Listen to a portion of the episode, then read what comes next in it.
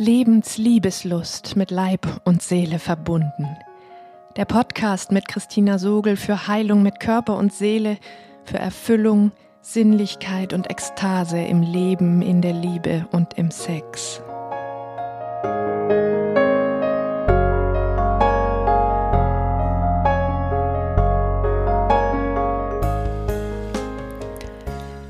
Hallo, du atmendes Wesen.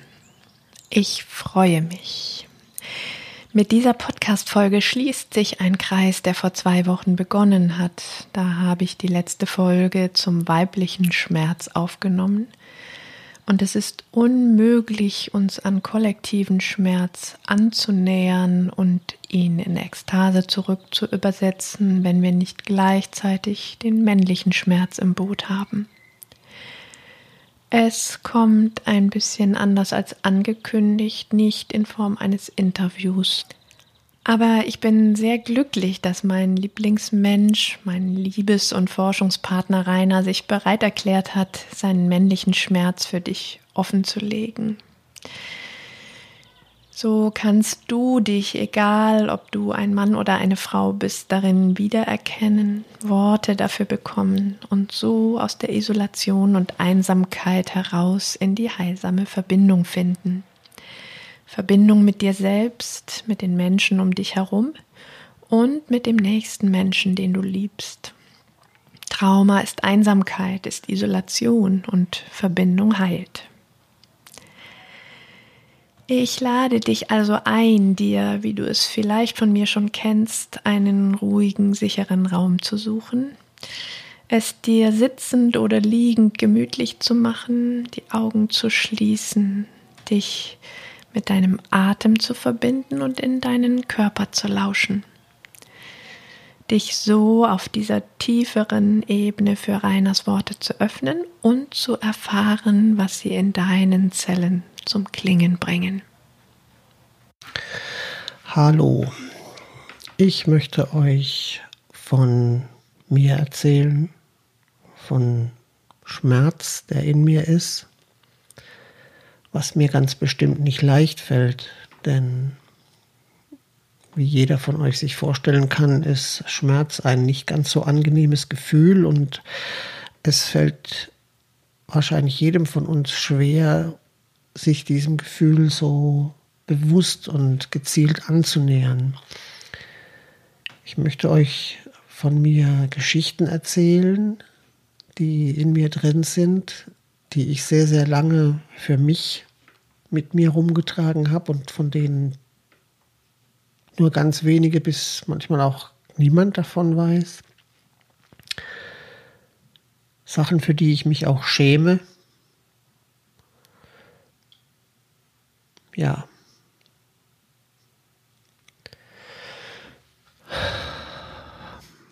Mit diesem Thema männlicher Schmerz kam ich zum ersten Mal bei einem Vortrag von Ilan Stefani bewusst in Kontakt.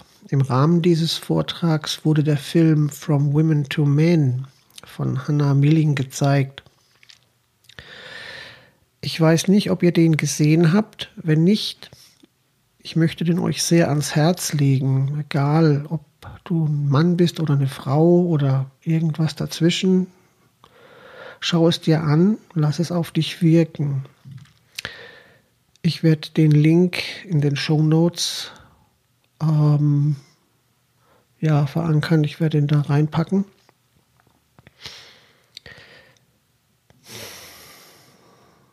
Ich will euch mal beschreiben, wie es mir bei dem Schauen dieses Filmes ging. Kurz nachdem der Film angefangen hat, habe ich gespürt, wie es in meinem Hals immer enger wurde.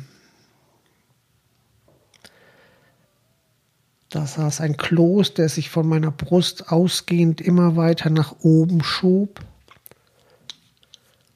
So viele und so starke Gefühle auf einmal. Schmerz, Wut, Trauer. Der Kloß wurde immer dicker und ich habe mit den Tränen gekämpft.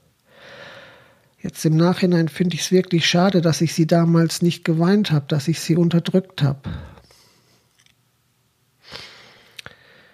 In diesem Film sprachen mehrere Frauen, die ihrerseits selbst unter dieser von Männern dominierten Gesellschaft, unter dem Patriarchat gelitten haben und verletzt und auch missbraucht wurden teilweise. Es ist bestimmt auch nicht einfach gewesen für die, darüber zu reden und das zu sagen, was sie gesagt haben. Aber letztendlich hatten die dann wirklich die sprichwörtlichen Eier in der Hose, haben sich hingestellt und haben gesagt, hey, wir sehen euch, ihr Männer. Wir sehen, was wir euch angetan haben, indem wir euch verachtet und verurteilt haben. Wir haben euch mit den Mitteln bestraft, die uns zur Verfügung stehen. Wir haben euch und eure Gedanken und Taten entwertet. Wir haben uns entzogen und euch unserer Liebe und Nähe verweigert. Wir haben unsere Herzen verschlossen und euch am langen Arm emotional verhungern lassen.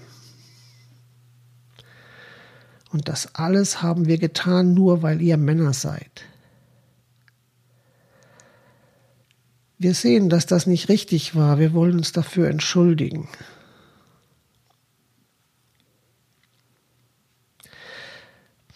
Wie geht es dir, wenn du sowas hörst? Was macht das mit dir? Was macht das in dir?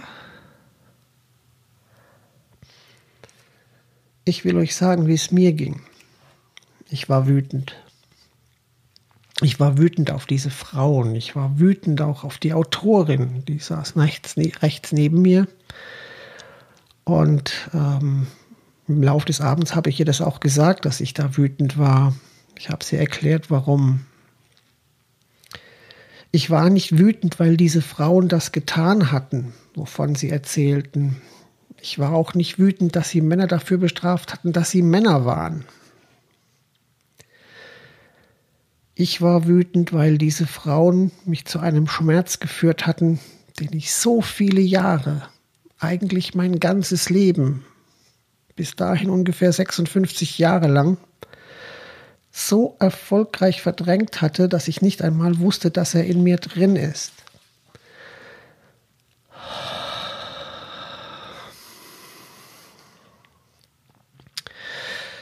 Mir ist dann innerhalb ganz weniger Minuten klar geworden, wie viel Leid in meinem Leben entsteht, nur weil ich ein Mann bin. Und wie viel Leid in Frauen ist, nur weil sie Frauen sind. Und das wirklich krasse, schlimme, teuflische daran ist, dass wir alle, Frauen und Männer, es oftmals so gar nicht bewusst wahrnehmen. Dieser ganze Schmerz, der in uns ist, erscheint uns so normal, so allgegenwärtig, dass wir ihn einfach so als gegeben hinnehmen.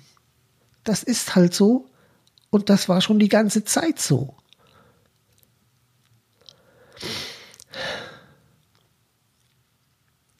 Ich glaube, der männliche Schmerz hat so viele Gesichter, wie es Männer gibt. Jeder hat seine eigene Geschichte und jeder spürt ihn unterschiedlich. Ich selbst, ich hatte eigentlich oft nur das ungewisse Gefühl, dass irgendwas in mir nicht so ganz hundertprozentig passt. Ich konnte es aber nie so wirklich greifen, was das war, was mich in irgendeiner Art und Weise manchmal so ein bisschen unzufrieden machte, manchmal so ein bisschen ähm, an meiner, an meinem Selbstverständnis, Selbstverständnis gerüttelt hat. Ich habe es dann irgendwie meistens abgetan und habe mich mit irgendwas abgelenkt. Wie gesagt, so viele eigene Geschichten, aber auch immer wieder Parallelen. Ich glaube, dass viele Männer ja zumindest ähnliche Schmerzen haben oder ähnliches schon gefühlt haben.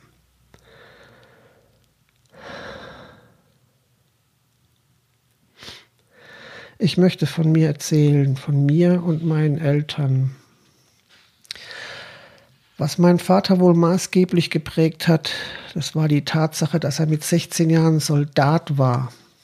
Mit 16 Jahren, Mann. Im Zweiten Weltkrieg an der Ostfront.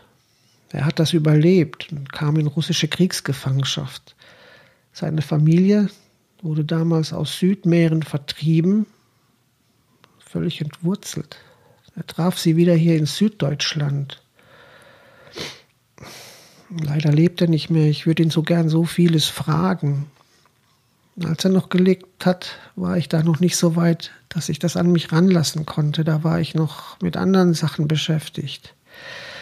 Ist ein anderes Kapitel des, ja. Also ich weiß nicht, was er für schlimme Dinge erlebt hat, aber ich weiß, dass ihm damals keiner geholfen hat, damit fertig zu werden.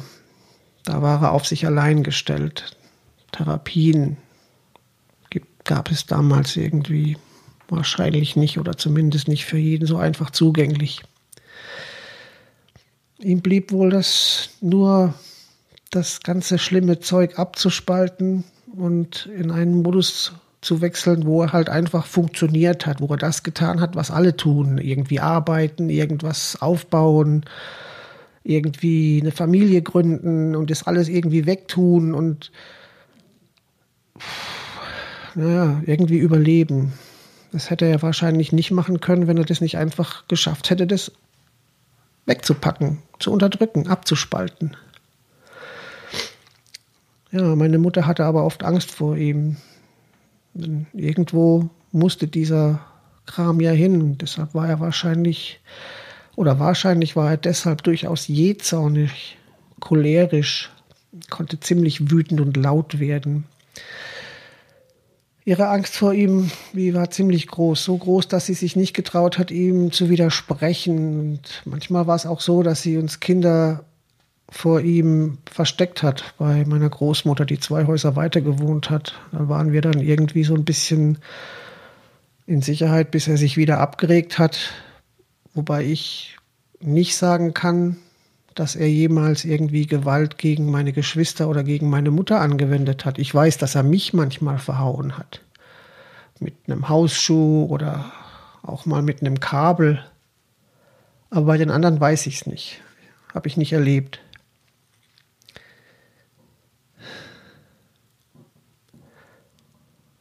Also ich war das jüngste Kind, das Hätschelkind meiner Mutter. Mir hat sie ihre ganze Liebe geschenkt, so gut sie eben konnte. Letztlich waren es also zwei Kräfte, die auf mich als Kind und Jugendlichen wirkten. Erstens mal, du bist nur gut, wenn du funktionierst. Du sollst arbeiten, du sollst fleißig sein. Gehorsam, diszipliniert. Eigene Bedürfnisse haben keinen Platz. Du als kleiner Junge hast keine Ansprüche zu haben. Du bist nichts und dir gehört auch nichts. Und dann von meiner Mutter Botschaften in der Richtung, du bist zwar ein Mann und ich liebe dich, aber du darfst nicht so sein wie dein Vater.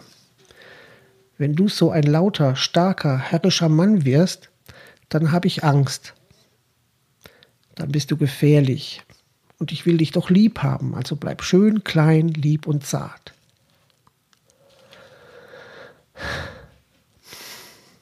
Kannst du mir folgen? Hast du vielleicht sogar selbst so ähnliche Erfahrungen gemacht? Bitte versteh mich nicht falsch. Ich will nicht die ganze Verantwortung für mein eigenes Leben und meine Probleme bei meinen Eltern abkippen. Die konnten ja nichts anderes tun als das, was sie getan haben. Die haben, ja, die haben ja Bestes getan. Aber letztlich sind in dieser Zeit eben einige Glaubenssätze entstanden, Einmal, dass ich eben lieb und brav sein soll, bloß nicht laut und herrisch, sonst bin ich gefährlich. Man wendet sich von mir ab, hat mich nicht mehr lieb. Ich mache andere traurig und bringe sie zum Weinen. Das will ich natürlich nicht. Zweitens, funktionieren nach außen ist wichtiger als die eigene Zufriedenheit. Sei brav, fleißig, Widersprich nicht und störe auch niemanden, sonst ziehst du dir nur den Zorn von anderen zu, die größer und stärker sind als du. Und zu guter Letzt eigene Bedürfnisse, damit fällst du den anderen doch nur zur Last. Die müssten sich dann vielleicht sogar für dich anstrengen. Und das wollen sie wahrscheinlich nicht. Als Kind hat mir das wohl geholfen zu überleben, so da durchzukommen, mich so durchzuwursteln. Aber als Erwachsener ist das vielleicht nicht so der Hit. So, zurück nochmal zum Film und zum Schmerz, den er mir bewusst gemacht hat. Also mir war schlagartig so klar, was ich alles mache, um mich nicht der Gefahr auszusetzen, von anderen Menschen zurückgewiesen zu werden. So vieles in meinem Leben tue ich nur, damit ich für andere richtig bin. Das Krasse daran ist, dass es mir die ganze Zeit nicht bewusst war, dass ich mich so ganz und gar von anderen abhängig gemacht habe. Ich behalte Kritik für mich um des lieben Friedens willen. Und um für meine Partnerin und die Familie richtig zu sein und gut zu sein, übernehme ich die Rolle des Versorgers. Wenn ich ihnen ein schönes, komfortables und sicheres Leben ermöglichen kann, fühle ich stolz. Ich bin dann ein guter Mann, ein richtiger Mann. Dafür ordne ich mich dann auch freiwillig im Beruf unter, um da ja keine Probleme zu kriegen.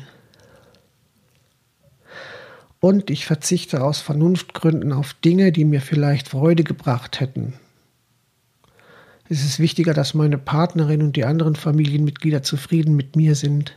Dann habe ich das Gefühl, richtig zu sein. Ich erkaufe mir letztlich also meine Daseinsberechtigung durch Funktionieren. Sag mal, wenn du ein Mann bist, geht's dir manchmal so ähnlich? Fühl mal hin. Wie oft ordnest du deine eigenen Bedürfnisse denen von anderen unter? Und wenn du eine Frau bist, denkst du nicht auch manchmal, boah, dein Mann sollte doch jetzt eigentlich lieber etwas Sinnvolles tun, als jetzt schon wieder Fußball zu schauen oder irgendeinem sinnlosen Hobby nachzugehen?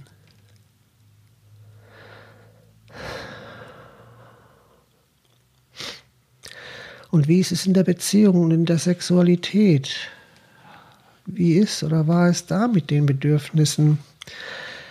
In meiner ersten Ehe hatte ich so oft das Gefühl, etwas Schändliches und total Abwegiges zu verlangen, wenn ich Lust auf Sex hatte und diesen Wunsch geäußert habe.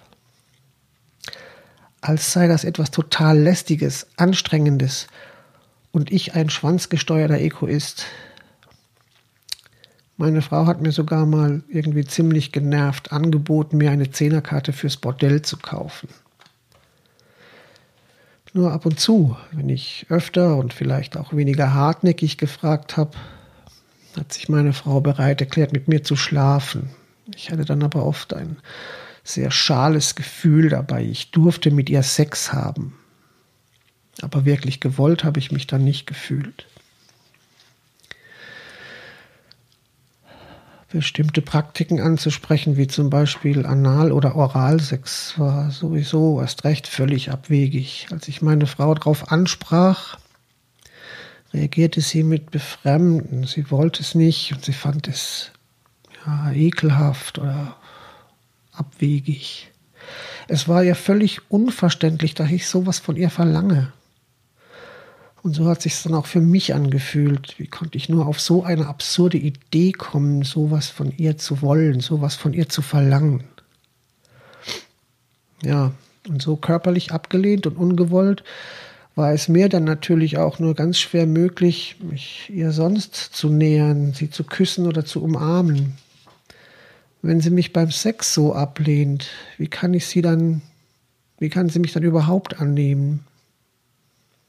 Ich berühre sie immer weniger, bloß um nicht in den Verdacht zu kommen, irgendwie was von ihr zu wollen.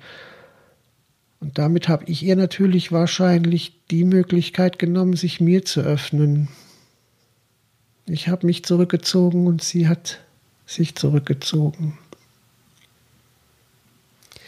Wie klingt das für dich, wenn du ganz tief in dich hineinspürst? Hast du dann auch mal das Gefühl, mehr geduldet als gewollt zu sein. Ich habe dann angefangen, mich abzulenken mit Medien, Alkohol, Sport. Ich bin Rennrad gefahren, stundenlang. Oft auch, um gar nicht zu Hause zu sein. Und ich habe auch Pornos konsumiert. Die Frauen in den Pornos waren immer bereit, sie signalisierten den Männern und damit auch mir, dass es für sie das Größte war, mit ihnen Sex zu haben und dass es nichts Schöneres auf der Welt gibt als einen erregierten Penis.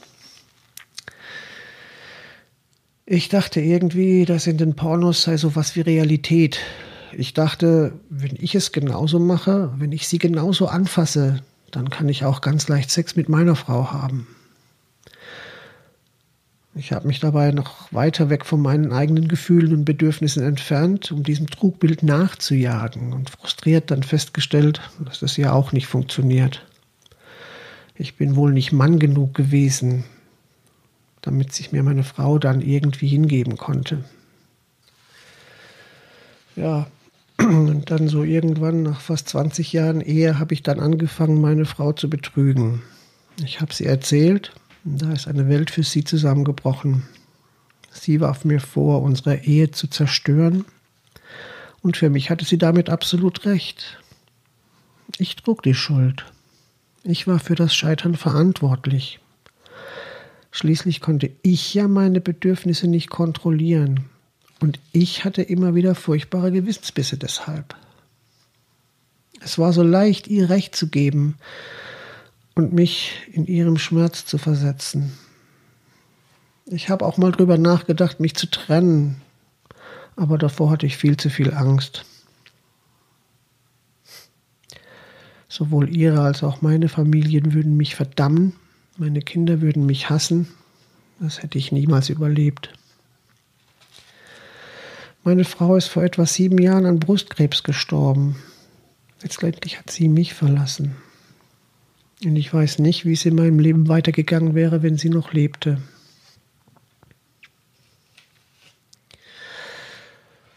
Nach meiner Ehe habe ich mich in mehrere kurze Affären gestürzt, immer mit der Absicht, frei bleiben zu wollen und mich nicht mehr in eine Abhängigkeit zu begeben, kein Gefängnis mehr. Meine Männlichkeit habe ich darüber definiert, wie schnell und wie oft ich Frauen zum Höhepunkt, Höhepunkt bringen kann. Diese Zeit war eine Zeit, in der ich wie in einem Rausch gelebt habe. Sex war die Droge, ich konnte gar nicht genug davon kriegen. Ich brauchte immer mehr und je mehr ich davon hatte, desto weniger befriedigte er mich. Dann brauchte ich noch mehr. Von jetzt aus betrachtet war das wohl die schlimmste Zeit in meinem Leben. Wenn ich daran zurückdenke, werde ich traurig. Ich habe meine Gefühle und mein Inneres, ich habe mich selbst da total verleugnet. Ich habe mich berauscht, weil ich mit mir selbst nicht klargekommen bin. Selbstzerstörerisch. Ich habe mich und mein Sein als Mann nicht nur verleugnet, ich habe es beinahe geschafft, das komplett aufzulösen. Und gerade jetzt auch, in diesem Moment spüre ich immer noch, wie sehr ich diesen Schmerz wegschieben will. Ich will ihn nicht fühlen. Dieser Schmerz über all das, was ich mir abschneiden musste oder muss, was ich wegtun muss, weil ich Angst habe, damit mein Gegenüber zu überfordern, zu ängstigen und in die Flucht zu treiben, der Schmerz, dass ich nicht richtig bin, weil ich Bedürfnisse habe, die meine Partnerin vielleicht nicht teilt. Es ist so beschämend, wenn ich allen Mut zusammennehme und mich so ganz entblöße und verletzlich mache, um dann zu spüren, dass ich auf völliges Unverständnis und auf Ablehnung treffe. Und auch der Schmerz, dass ich nicht genug bin, wenn es um die Bedürfnisse und das Urteil von anderen geht. Der Schmerz gleichzeitig zu viel zu sein, wenn ich etwas für mich brauche, wenn ich meine Bedürfnisse äußere. Es drängt mich gerade total, mich in den Schmerz der Frauen, die ich damals so verletzt habe, einzufühlen und mich selbst als Täter zu beschuldigen der es nicht anders verdient hat, zu verurteilen, nur damit ich meinen eigenen Schmerz nicht fühlen muss. so viel leichter, mich in fremden Schmerz einzufühlen, als den eigenen zu spüren. Aber er ist da, dieser Schmerz, und er wird so lange da bleiben, bis ich ihn endlich annehmen kann.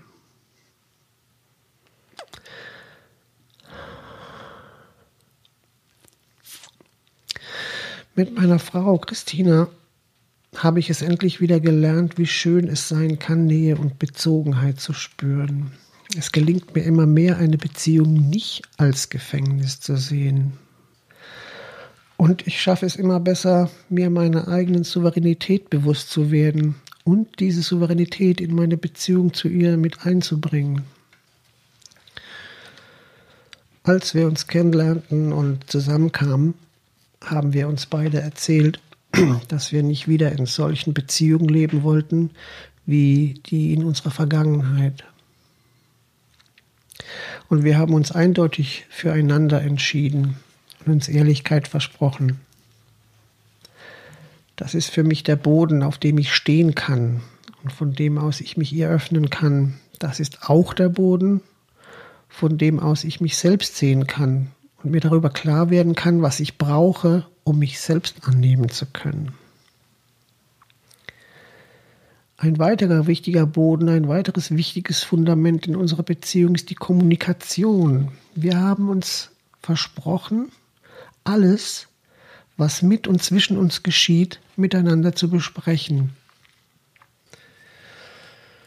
Ja, und obwohl wir oft und immer mehr reden miteinander, passiert es mir immer wieder, dass ich mir manchmal im vorauseilenden Gehorsam irgendetwas verkneife oder etwas nicht anspreche, weil doch ganz tief in mir drin eine gesellschaftliche Prägung oder irgendeine andere Prägung so fest verankert ist, dass es mir gar nicht in den Sinn kommt, anders zu reagieren. Das ist dann so normal und so logisch und so folgerichtig.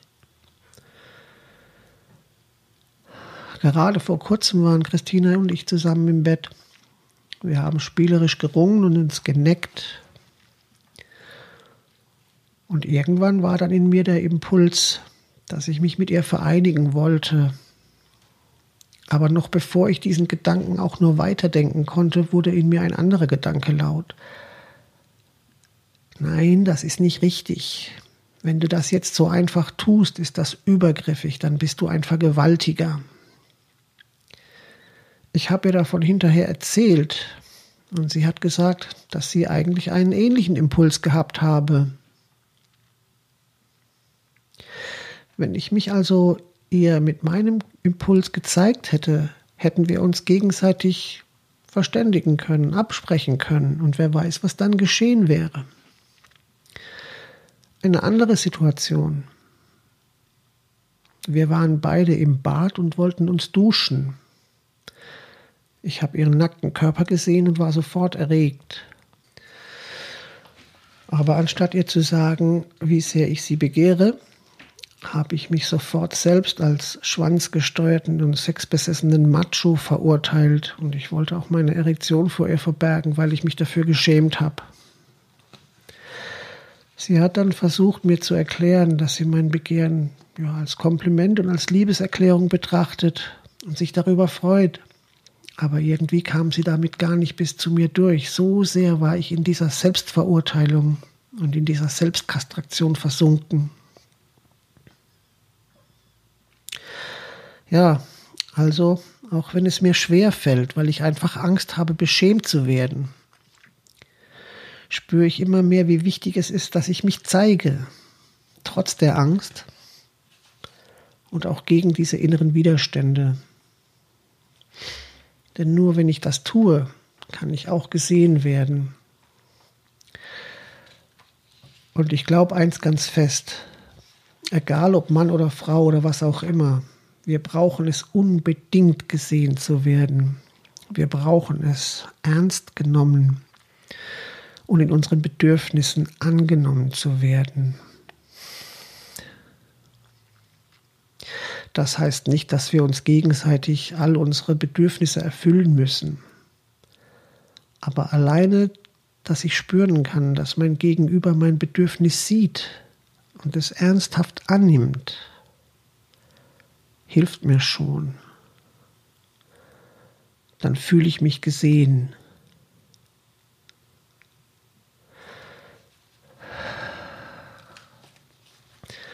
Und jetzt noch ein paar Worte zum Schluss.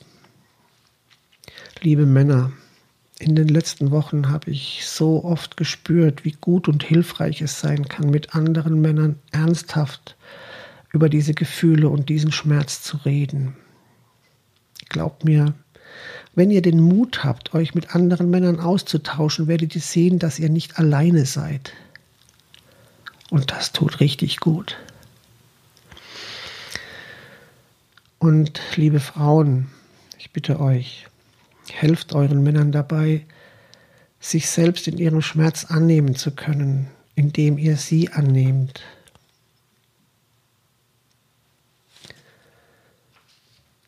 Ich danke euch, dass ihr mir zugehört habt und dass ich das mit euch teilen durfte.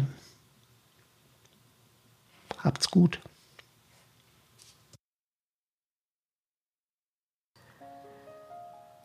Was hast du erlebt auf dieser Reise in den männlichen Schmerz? Wenn du ein Mann bist, möchtest du anfangen, es wichtig und ernst zu nehmen und zu teilen? Mit wem? Wenn du eine Frau bist, möchtest du es von jetzt an in dich aufnehmen und Worte finden, um danach zu fragen? Denk daran, wenn du dich mit dem Schmerz deines Partners, deiner Partnerin verbinden kannst, ohne die Verbindung zu deinem eigenen aufzugeben, beginnt Heilung und der Rückweg in die Ekstase. Jetzt danke ich dir von Herzen, dass du dich bis hierher auf die ganze Tiefe männlichen Schmerzes eingelassen hast. Du trägst damit auch zu meiner und unser aller Heilung bei. Wenn es dich berührt hat, dann hinterlass gern eine Bewertung auf iTunes, abonniere meinen Podcast und kommentiere diese Folge auf meiner Webseite. Den Link dazu findest du hier unter dieser Folge. Und nun lass uns zusammen mutig sein, Lebens Liebeslust entfachen und ekstatisch werden.